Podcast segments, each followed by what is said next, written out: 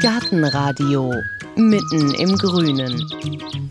Wild geht's bei uns heute zu mitten im Grünen, denn es geht um Wildtomaten. Was ist an denen besonders oder anders als an normalen Kulturtomaten? Was ist an denen wild? Sind die vielleicht wild im Wachstum oder wild im Geschmack? Was gibt's da für Sorten? Wie baut man die an? Wo bekomme ich Wildtomaten? Ja, und all diese Fragen, die werden wir heute klären. Und zwar in einer Außenstelle der Alexianer Klostergärtnerei, wo wir ja normalerweise sind. Ich bin nämlich hier in Köln-Lange in der Tomatenaufzuchtstation von Adelheid Keuratzer. Die versorgt die Alexianer mit ganz besonderen Wildtomaten und historischen Sorten. Stimmt doch, Frau Koratzer, oder? Ja, Hallo. das stimmt. Äh, vor allen Dingen mit historischen Tomaten. Die Wildtomaten sind den Alexianern, glaube ich, ein bisschen zu fummelig. Irgendwie, das sind sehr zarte Pflänzchen wie man da vorne sieht, im Verhältnis, wenn man bedenkt, dass die beiden, die großen und die kleinen, gleichzeitig aufgezogen wurden, dann sieht man jetzt schon, dass die kleinen Wildtomaten jetzt noch ziemlich winzig sind. Man denkt, da wird dieses Jahr auf gar keinen Fall mehr was draus. Und vielleicht sagen wir als erstes mal, wo wir jetzt hier sind. Wir sind bei Ihnen im Wintergarten und hier stehen ungefähr wie viel Tomaten? 500 jetzt vielleicht noch. Und was haben wir hier jetzt alles? Äh, hier stehen ganz viele historische Tomaten. Das sind vor allen Dingen die, die zu den Alexianern in das Foliengewächshaus gehen, um daraus Saatgut zu gewinnen. Und gehen wir mal zu den Wildtomaten, auf die wollen wir heute mal gucken. Das sind die kleinen hier. Mhm, genau die. Wenn man das Töpfchen mal beschreibt, da ist jetzt ein Stängel, ein Ästchen mit acht, neun Blättern. Höchstens. Höchstens. Das ist jetzt die sogenannte gelbe Johannisbeertomate. Früchte Johannisbeer groß, gelb, sehr knackig. Ja, die zerplatzen so auf der Zunge, wenn man sie zerkaut. Wunderbar. Es wird ein riesiges Gewächs. Wenn man das jetzt vergleicht, wird die in drei, vier Wochen die äh, Zuchttomate, sage ich jetzt mal, mindestens schon überholt haben. Und jetzt muss man sagen, ist die eine ungefähr 5 cm hoch und die andere etwa 15. Richtig. Also Wildtomaten, das heißt jetzt erstmal, das ist eine ursprüngliche Form von Tomate, die irgendwo so in der Natur vorkommt, immer Richtig. noch. Ganz genau. In allen möglichen Ländern, natürlich da, wo sie ursprünglich herkommen, Mittelamerika, Peru, Chile. Da wachsen die wild. Sie sind eigentlich so gut wie gar nicht bezüchtet, aber es gibt wohl doch Hinweise darauf, dass sie auch erstens gegessen und zweitens auch ein wenig schon in Zucht genommen wurde. Denn es gibt auf jeden Fall sehr große Unterschiede in der Größe. Die eigentlichen Wildtomaten sind Johannisbeer groß, aber die in Zucht genommenen sind fast schon Cocktailgröße. Also man geht schon davon aus, dass da auch Hand angelegt wurde. Also immer wieder die Besten ausgelesen und so weiter, wie man das eben traditionell gemacht hat. Und jetzt haben wir hier wie viel Wildtomatensorten? Ja, das könnten so acht bis zehn sein, glaube ich, habe ich jetzt hier. In Wirklichkeit habe ich um die inzwischen gesammelt um die 50 Sorten und bin dabei weiter zu sammeln habe dieses Jahr schon wieder neue Sorten dabei. Und jetzt kennt man das ja von den Tomaten an sich. Also die gibt es ja wirklich in allen Farben. In Rot, in Gelb, in Violett, in Schwarz und auch eierförmig und rund und pflaumenförmig. Ist bei den Wildtomaten die Variation auch so groß? Also bis auf die Tatsache, Sie haben schon gesagt, dass sie kleine Früchte haben? Nein, ist nicht. Es gibt, soweit mir bekannt ist, gelbe, rote und auch einige wenige orangefarbene, gestreifte und so weiter noch nicht gesehen. Allerdings eine dunkelblaue, die in den letzten Jahren sehr häufig in bekannte Sorten eingekreuzt worden ist und die dadurch dann den blauen Farbstoff entwickeln und eben auch diese bläuliche Farbe haben. Das erhöht den Anthocyan-Gehalt. Anthocyan soll krebsvorbeugend sein. Die ist so gut wie nicht essbar. Schmeckt rauchig, also ist schon sehr gewöhnungsbedürftig und es ist ganz selten, dass man sie überhaupt bis zur Reife bekommt. Ist aber eine wunderschöne Pflanze, im Grunde eine schöne Zierpflanze, hat tausende von Blüten, ein ganz besonderes Blatt und duftet. Ganz außergewöhnlich. Och, und die bekommt man auch bei Ihnen? Ja. Allerdings ist es immer sehr schwierig, Saatgut zu machen. Deswegen habe ich immer nur einige wenige Pflanzen. Ich habe Haben jetzt wir die auch da? welche. Ja, ich habe welche. Aber ich wüsste jetzt nicht auf Anhieb. Die war gestern mit auf dem Markt, wo ich sie dann abgelegt habe. Ach, das die blaue Wild, ja. Richtig schon, die ja, ganz kleinen Blättchen. Jetzt, die riecht anders als andere? Ja, ja, die riecht gar nicht, man riecht ja immer so ein bisschen Tomate, ja, ja, die riecht ja, gleich. Die riecht ganz anders. Ist weniger behaart. Die Früchte allerdings sind dann behaart, also man sieht, die Blätter sind weniger behaart. Hat im Spross überall den blauen Farbstoff. Das sieht man später, wenn sie größer ist, noch besser. Und sie bekommt blaue Früchte, dunkelblaue. Sieht ganz irre aus. Toll. Aber winzig klein. Ich glaube, kleinere als die habe ich noch nirgends gesehen. Kleinere Früchte als die.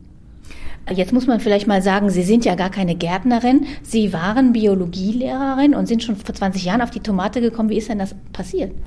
Großer Zufall. Biologielehrerin, natürlich habe ich den Schulgarten gemacht, keine Frage, weil einer muss es ja machen. Und Problem immer, wie kommt man an Geld für den Garten, an, für die Gartengeräte und so weiter. Und das heißt, man muss Anträge schreiben und jemanden um Geld anbetteln. Dazu hatten wir keine Lust. Und so kamen wir auf die Idee, Gemüsepflanzen aufzuziehen. Anfänglich haben wir viele verschiedene gemacht und dann sind wir zu dem Ergebnis gekommen, Tomaten gehen am besten, sind einfach aufzuziehen, kann man wunderbar verkaufen. Erstmal im Lehrerzimmer, später an die Eltern und dann ging es immer so weiter. Es wurde immer größer, es kamen Märkte dazu. Ja, und äh, so wurde das zu einem kleinen Geschäft. Ja, ja. Schüler waren hier bei mir. Wir haben hier getopft im Wintergarten und dann sind wir mit den Schülern immer jedes Wochenende über die Märkte getingelt, haben die Pflanzen verkauft. Das lief immer besser. Wir wurden gefragt, ob wir nächstes Jahr wiederkommen. Natürlich kamen wir wieder, klar. Und äh, es wurde immer größer. Und Sie gehen jetzt noch auf Märkte und immerhin beliefern Sie auch äh, die Alexianer Klostergärtnerei, also Profis. Richtig. Wir ziehen vor allen Dingen zusammen, produzieren wir das Saatgut. Das ist wichtig. Das muss einer kontrollieren, weil ich die Sorten kenne. Achte ich darauf, dass das Saatgut so sortenrein wie möglich bleibt. Und das machen wir gemeinsam mit den Alexianern.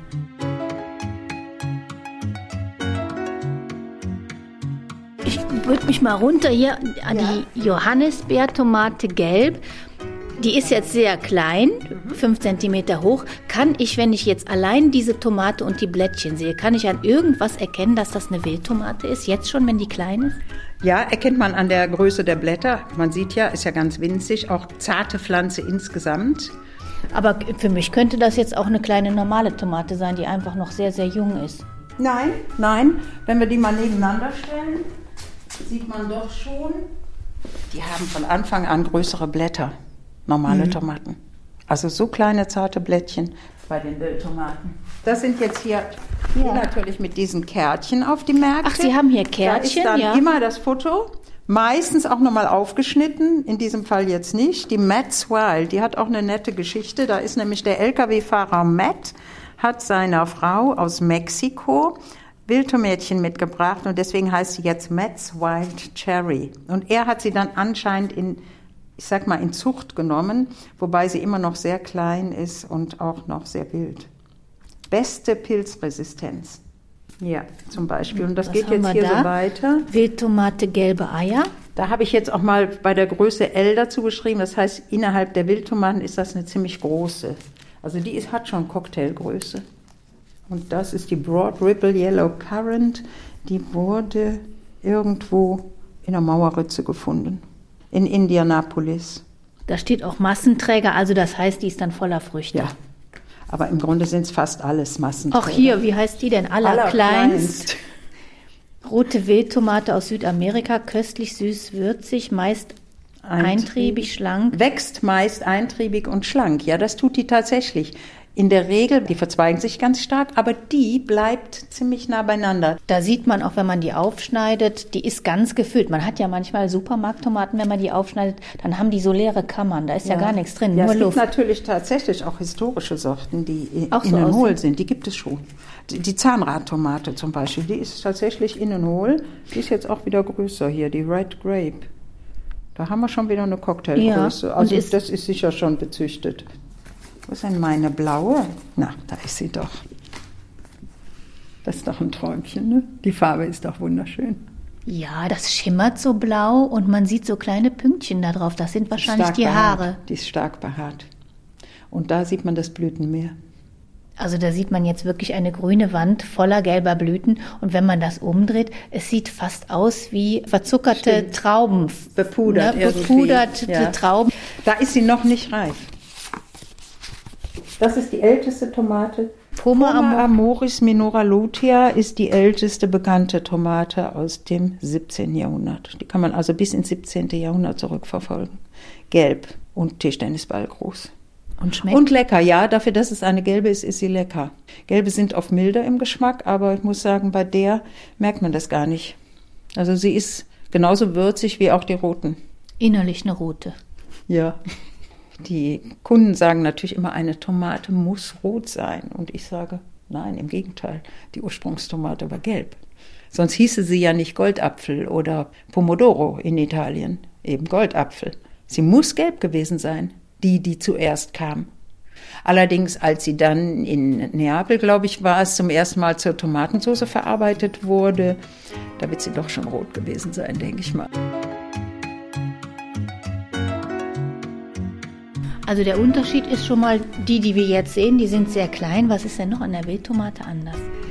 Man muss sie nicht entgeizen, man kann, wenn man möchte, ist aber überhaupt nicht nötig. Im Gegenteil, man lässt sie wachsen, sie verzweigt sich sehr stark. Das heißt, Tomaten gehen grundsätzlich, wenn man gar nichts mit ihnen macht, mindestens so sehr in die Breite wie in die Höhe.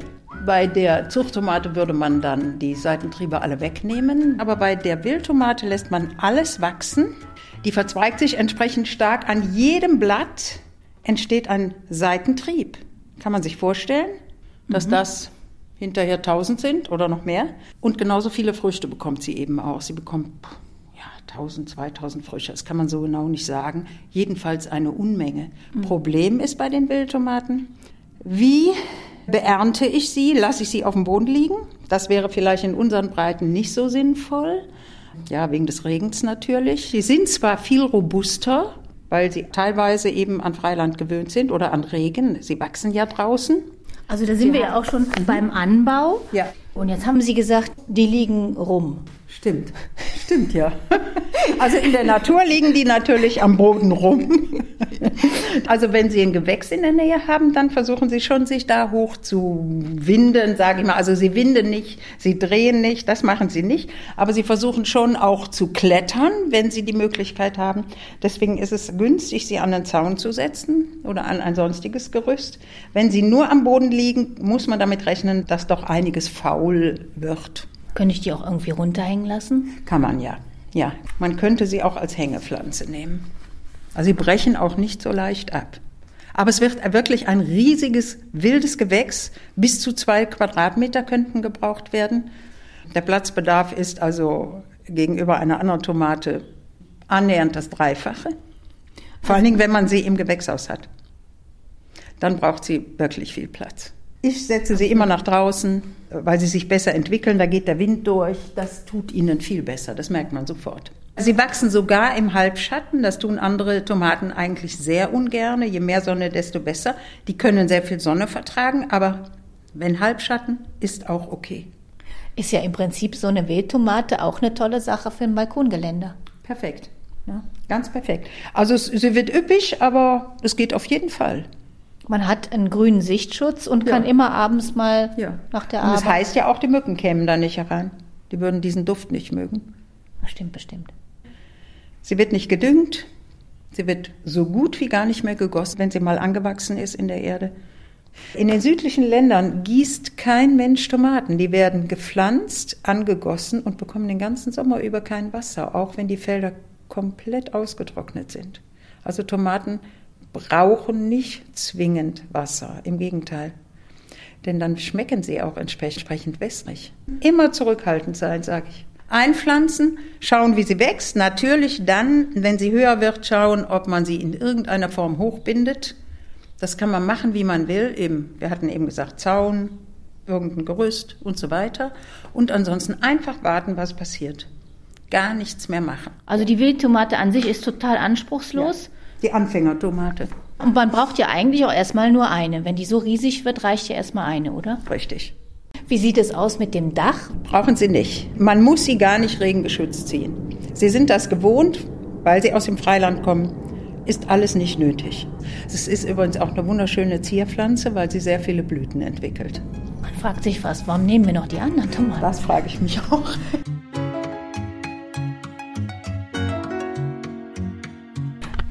Jetzt blühen die kleinen Pflänzchen hier noch nicht. Aber Sie haben schon gesagt, die Wildtomaten, die blühen über und über und über.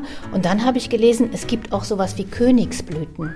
Also die besonders groß sind, haben die Wildtomaten das auch? Mhm. Also ich versuche seit Jahren herauszufinden, warum es diese sogenannten Königsblüten gibt. Das sind Blüten, die sehen aus, als wenn mehrere Blüten miteinander verschmolzen wären. Das heißt, ganz viele Blütenblätter, ganz viele Staubblätter, ganz viele Stempel innen drin.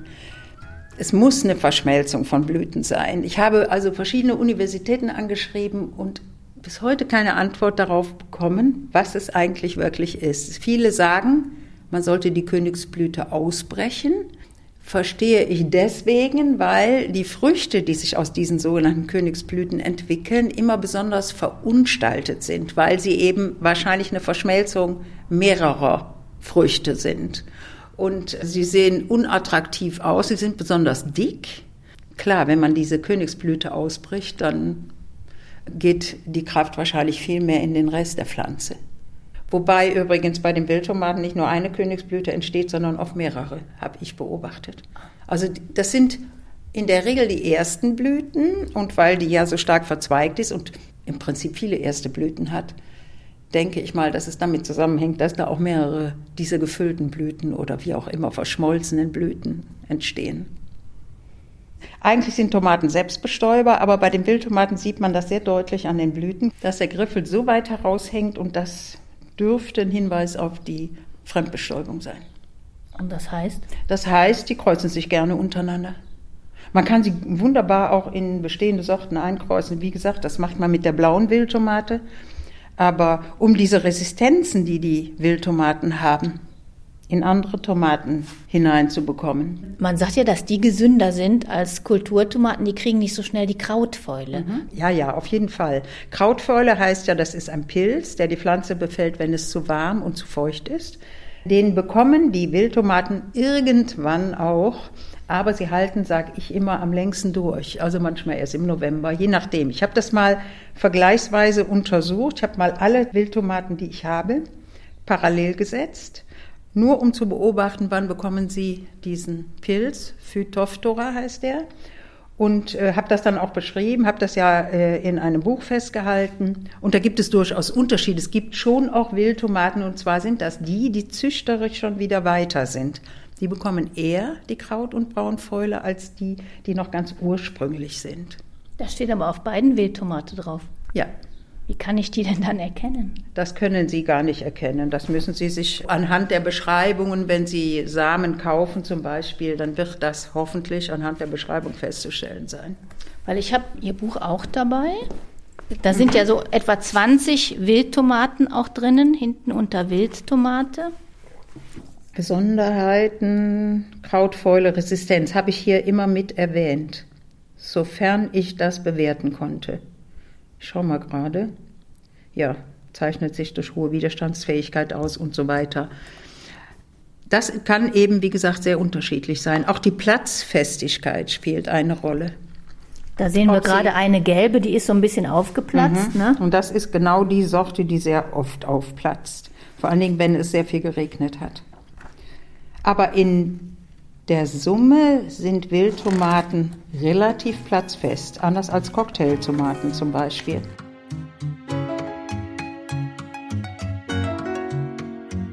Könnten die jetzt schon raus, Mitte Mai? Auf jeden Fall. Und dann brauchen die wie lange, bis die ersten Tomaten rankommen? Na, das ist so, sagen wir mal, bei den Wildtomaten kann das durchaus Mitte Juli sein, aber mit, bei den anderen Tomaten rechnet man erst ab Ende Juli mit Früchten. Es sei denn, man hat speziell frühe Sorten, das gibt es natürlich auch wiederum, vor Anfang Juli. Ganz sicher. Keine Tomaten. Und vorher, da wollte ich auch noch mal drauf kommen, das haben Sie eben schon gesagt, vorher gibt es ja diese vielen, vielen Blüten. Und das ist immer ein Zwitter, eine Tomate, also die bestäubt sich selber. Mhm. Und das sind bei den Tomaten oft Hummeln. Also die Hummeln äh, dienen insofern der Bestäubung, als sie durch ihren Flügelschlag eine Vibration erzeugen und die schüttelt die Blüte. Und dann findet diese Selbstbestäubung statt. Das heißt, die Hummel ist nicht aktiv an der Bestäubung beteiligt, dadurch, dass sie von Blüte zu Blüte fliegt, sondern sie bewegt die Blüte. Das kann der Wind aber genauso gut, nur die Hummeln unterstützen das sehr gut. Und stehen Hummeln besonders auf Tomaten oder Bienen auch? Hummeln sind eher an Tomatenblüten. Bienen habe ich eigentlich so gut wie nie gesehen. Am besten ist auch, wenn man in der Nähe von Tomatenpflanzen etwas Blaublütiges pflanzt, weil blaue Blüten Hummeln anziehen. Das heißt, vor meinem Folientunnel steht immer eine blaublütige Pflanze. Und es versammeln sich immer ganz viele Hummeln dort. Und wenn mal keine Hummeln da sind, dann schütteln. Kann ich auch Schütteln, noch. ja. In der Mittagszeit einmal an den Pflanzen vorbeigehen, ein bisschen schütteln reicht auch. Vor allen Dingen, wenn sie in einem Folientunnel oder in einem Gewächshaus stehen, wo kein Wind durchwehen kann, dann wäre das ganz wichtig. Und dann kommen irgendwann die Früchte. Wie erkenne ich, wann die reif sind? Ich würde sagen, probieren, ganz einfach. Natürlich. Farbe, bei den roten ist es klar, bei den gelben weiß man ja immer nicht so genau. Viele sagen, oh, ich, ich nehme keine gelben, weil ich ja nicht weiß, wann die reif sind. Probieren, fühlen, wenn sie weich sind. Man hat das relativ schnell raus. Man sieht es nachher natürlich den Früchten schon an. Also wenn man sie probiert, wird man sehen, dass das Aroma von einer großen Fleischtomate im Grunde so ein Konzentrat in einer kleinen Wildtomate ist. Also man hat schon den Eindruck, dass das insgesamt das Konzentrat ist von einer ganz großen. Also ob ich jetzt eine große Frucht esse oder eine winzig kleine, das könnte sich ungefähr die Waage halten. Wie lange habe ich Tomaten, wenn ich Wildtomaten habe? Die hat man bis zum Frost. Immer weiter. Ja. Immer weiter neue. Es geht die, Tomaten. die ganze Saison hinüber bis November, Dezember.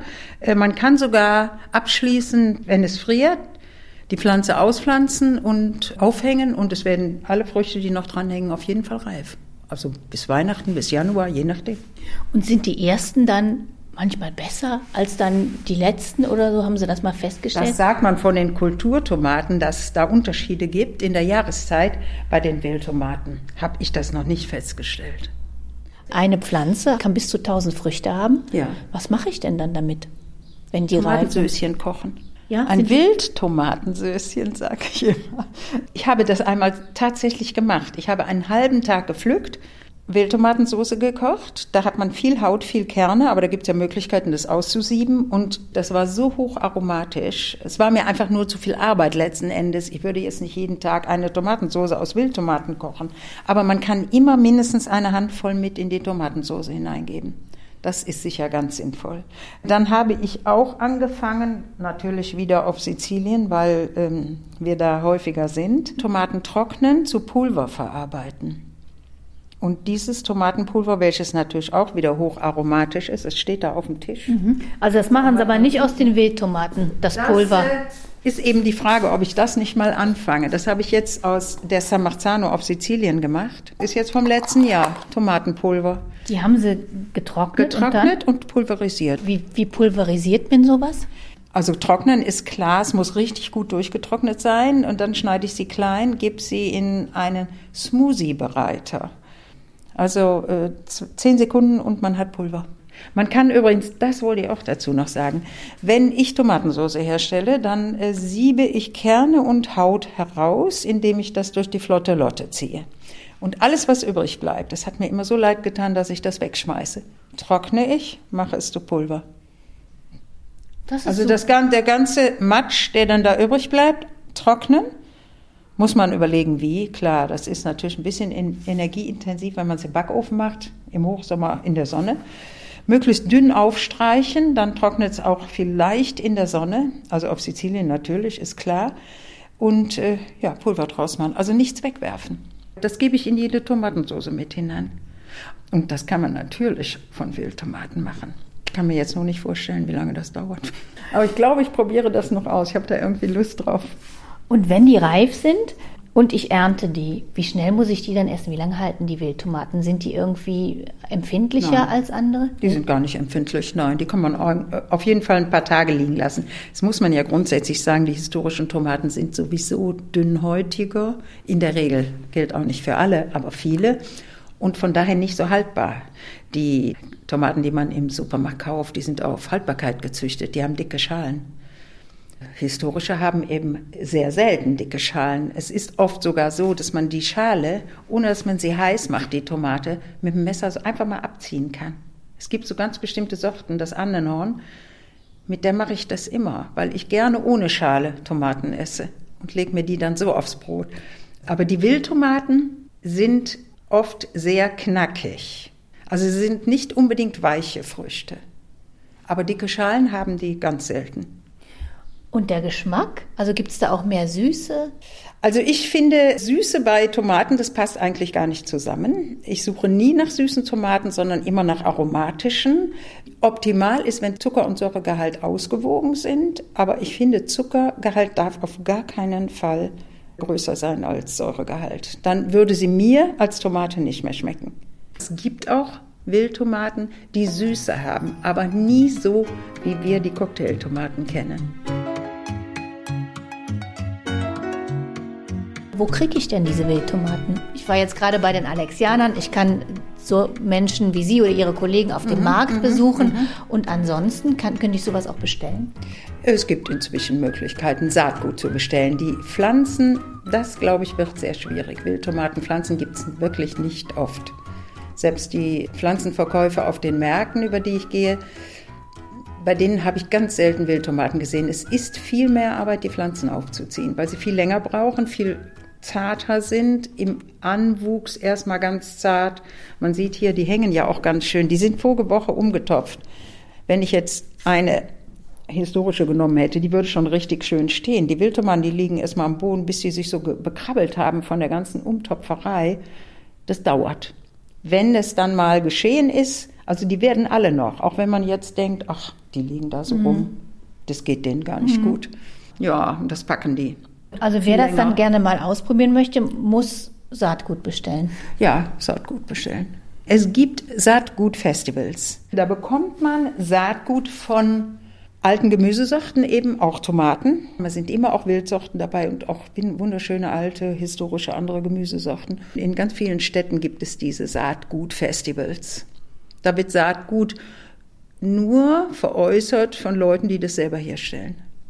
Und wenn ich jetzt selber so eine Wildtomate mir kaufe, dann habe ich ja theoretisch ganz, ganz viel Saatgut für das nächste Jahr. Dann, wie muss ich das denn aufbereiten, damit das auch nächstes Jahr dann vielleicht wiederkommt? Ich mache es so und ich glaube, es ist der übliche Weg. Ähm, das Saatgut entnehmen, die, die Früchte ausquetschen, das Ganze in den Joghurtbecher geben, ein paar Tage stehen lassen. Das muss schimmeln und zwar deswegen, weil die Glibberschicht, die um den Samen herum ist, das, was immer so auf der Zunge flutscht, das muss aufgelöst werden. Das ist nämlich eine keimhemmende Schicht. Die wird von Bakterien aufgelöst. Das Saatgut ist dann keimfreudiger auf jeden Fall. Und wenn dieser Schimmelvorgang beendet ist, im kleinen Teesiebchen ausspülen, auf irgendwas zum Trocknen legen. Ich nehme immer Packpapier, weil Zeba klebt hinterher am Samen, das gefällt mir nicht. Also auf Packpapier streichen, trocknen lassen, abkratzen, in ein dunkles Döschen geben aufbewahren. Und dann, dann, hat man sein Saatgut fürs nächste Jahr. Und wenn man samenechte Pflanzen hat, und das wäre ja hier sowieso der Fall, dann kann man von allen Pflanzen Saatgut entnehmen. Und dann kann ich ja wieder mit anderen tauschen oder anderen was abgeben und dafür sorgen, dass mehr Saatgut kommt. Also man muss eigentlich nur einmal anfangen Richtig. und dann versuchen, das in der Welt zu verbreiten. Ganz genau. Ja, so. Das steckt auch so ein bisschen dahinter, was wir machen. Ich bin im Verein zur Erhaltung der Nutzpflanzenvielfalt, also möglichst viel in Umlauf bringen. Die kleinen Samen, haben Sie die alle irgendwo schön ja, gelagert? In, in, in, alten Filmdöschen. Sind ja. jetzt bunte Döschen, weil im Kindergartenbedarf bekommt man bunte, genau diese alten Filmdöschen in Gelb, Orange, Rot, Blau, Weiß, sodass ich jetzt sogar die Farben der Tomaten sortieren kann. Sonst weiß man, da sind die blauen drin, da sind die weißen drin. Gut, wollen wir noch mal die Döschen gucken? Ja, die Döschen. Mich hoch, dann muss ich nicht zehn festen Hier sind die ganzen Döschen. Ach, die haben auch alle Nummern. Hier haben wir jetzt die Lollipop 202. Ich rappel mal gerade. Also man hört, da sind, dürfen wir einmal aufmachen? Ja, natürlich. Ist das eine Wildtomate? Die Wildtomaten stehen hier. So, jetzt sieht man mal die Winzigkeit der Samen. Golden Currant. Es ist schon die sind noch relativ groß. Ja, würde ich jetzt auch da sagen. Da gibt es noch kleinere. Kleiner als Sesamkörner, aber ja, man, man kann sie gut noch sehen. Weiter, viel kleinere. Ich guck mal gerade. Also wenn wir jetzt die blaue finden würden. Allerkleinst haben wir hier. Hat die ja, auch da kleine können wir Samen? auch mal gucken. Ja, die, die da wird schon, wird's schon ein bisschen winziger. Ja, die kleben natürlich auch ein bisschen aneinander, auch wenn sie getrocknet sind. Ja, ja die sind also ja. ein halbes Sesamkorn. Ja, ja, ja, ungefähr, ja, ja. Ne? Aber die blaue Wildtomate ist halb so groß. Sein, dass sie mal, die müsste ja eigentlich in einem blauen Döschen ja sein. Noch, ne? Ja, das habe ich noch nicht durch. Ah. organisiert. Also das ist noch nicht konsequent gemacht, aber das würde ich gerne. Hier ist sie. Da wird es nämlich ganz anders. Ach ja, Ja, wie ein Mondkorn fast, ne? Ungefähr, Genau. Das ist ja ganz winzig. ja. Und da kann ich froh sein, dass ich überhaupt diese Menge geschafft habe. So, tun wir die wieder rein, die paar. Das ist ja ganz ist wertvoll. Ja, die, sind, Ja. die zähle ich im 15er Päckchen ab. Wenn wir auf Saatgutfestival gehen, den tun wir weg. Wie lange halten die sich jetzt hier in, in diesen Filmdosen, wenn ich mal selber ernten würde? Ähm, also es gibt jemand, der sagt, dass das, der Samen, wenn er ein paar Jahre alt ist, besser keimt, als wenn er ganz frisch ist. Also drei, vier, fünf Jahre durchaus. Ich sähe auch schon mal Saatgut aus, was über zehn Jahre alt ist. Und bis auf einen einzigen Fall hatte ich nie ein Problem. Also tatsächlich halten die ziemlich lange. Weiß man ja auch von, ich sag mal, Gletscherleichen oder Özi. Özi hatte Saatgut dabei. Also man weiß, dass man manchmal nach tausend Jahren noch Dinge aussehen kann. Also Stimmt, aber wenn man auf herkömmliche Saatguttütchen guckt, dann steht hinten immer Keimfähigkeit ein Jahr oder so und nach einem Jahr nimmt das ab. Das ist wahrscheinlich dann ein ja. Verkaufsargument. Ganz genau. Ich hatte jetzt eins, 17 Jahre war der alt. Den habe ich aus Kalabrien von einem Herrn bekommen. Eine Flaschentomate vom Herrn Sacco. Und die Enkel haben mich jetzt gefragt, ob sie äh, das Saatgut haben können. Und ich habe sie voriges Jahr ausgesät und wieder frisches Saatgut gemacht. Es hat funktioniert. Haben sie dann nach so Italien geschickt oder? Genau, na, ich habe es persönlich vorbeigebracht. Da war die Freude aber groß. Ganz genau. Und ist was draus geworden? Ja, es war nämlich die beste vom Herrn Sacco und sie haben die selber, ist sie ihnen verloren gegangen? Ja, alles gut. Also Tomaten geerntet, wunderbar. Ich würde mal sagen, Fazit Wildtomaten, da kann man fast nichts verkehrt machen. Es ist eine Einsteigertomate, eine Übersicht finden Sie auch auf der Seite von Adelheid Corazza. Tomatenadel heißt die Seite. Sie hat auch zwei Bücher geschrieben. Wie die Bücher heißen, finden Sie auch alles auf unserer Seite auf gartenradio.fm.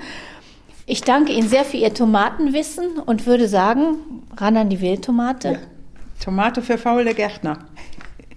Danke fürs Zuhören, sagt für dieses Mal auch wieder Heike Sikoni. Machen Sie es gut. Gartenradio. Das Geräusch.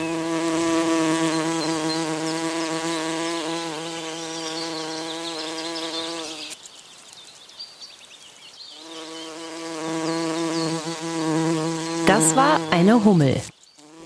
In der nächsten Folge hören Sie Ja, da geht es um Insekten und um die Frage, welche sind tatsächlich bedroht und was können wir Hobbygärtner generell für Insekten tun? Würde es was nützen, wenn sich jeder wenigstens eine Blume auf den Balkon stellen würde oder vielleicht sogar auf den Gepäckträger vom Fahrrad? Und da wird auch schon deutlich bei Insekten, da denken wir an die Tiere, die oberirdisch leben. Wie sieht es eigentlich aus mit dem Lebensraum der Insekten, die im Boden leben? Weiß man da überhaupt, wie es denen geht? Und auf der anderen Seite hat man manchmal den Eindruck, dass es Insekten gibt, denen macht das ganze Artensterben nichts aus. Blattläuse oder Ameisen zum Beispiel. Stimmt dieser Eindruck? Um diese Fragen geht es beim nächsten Mal.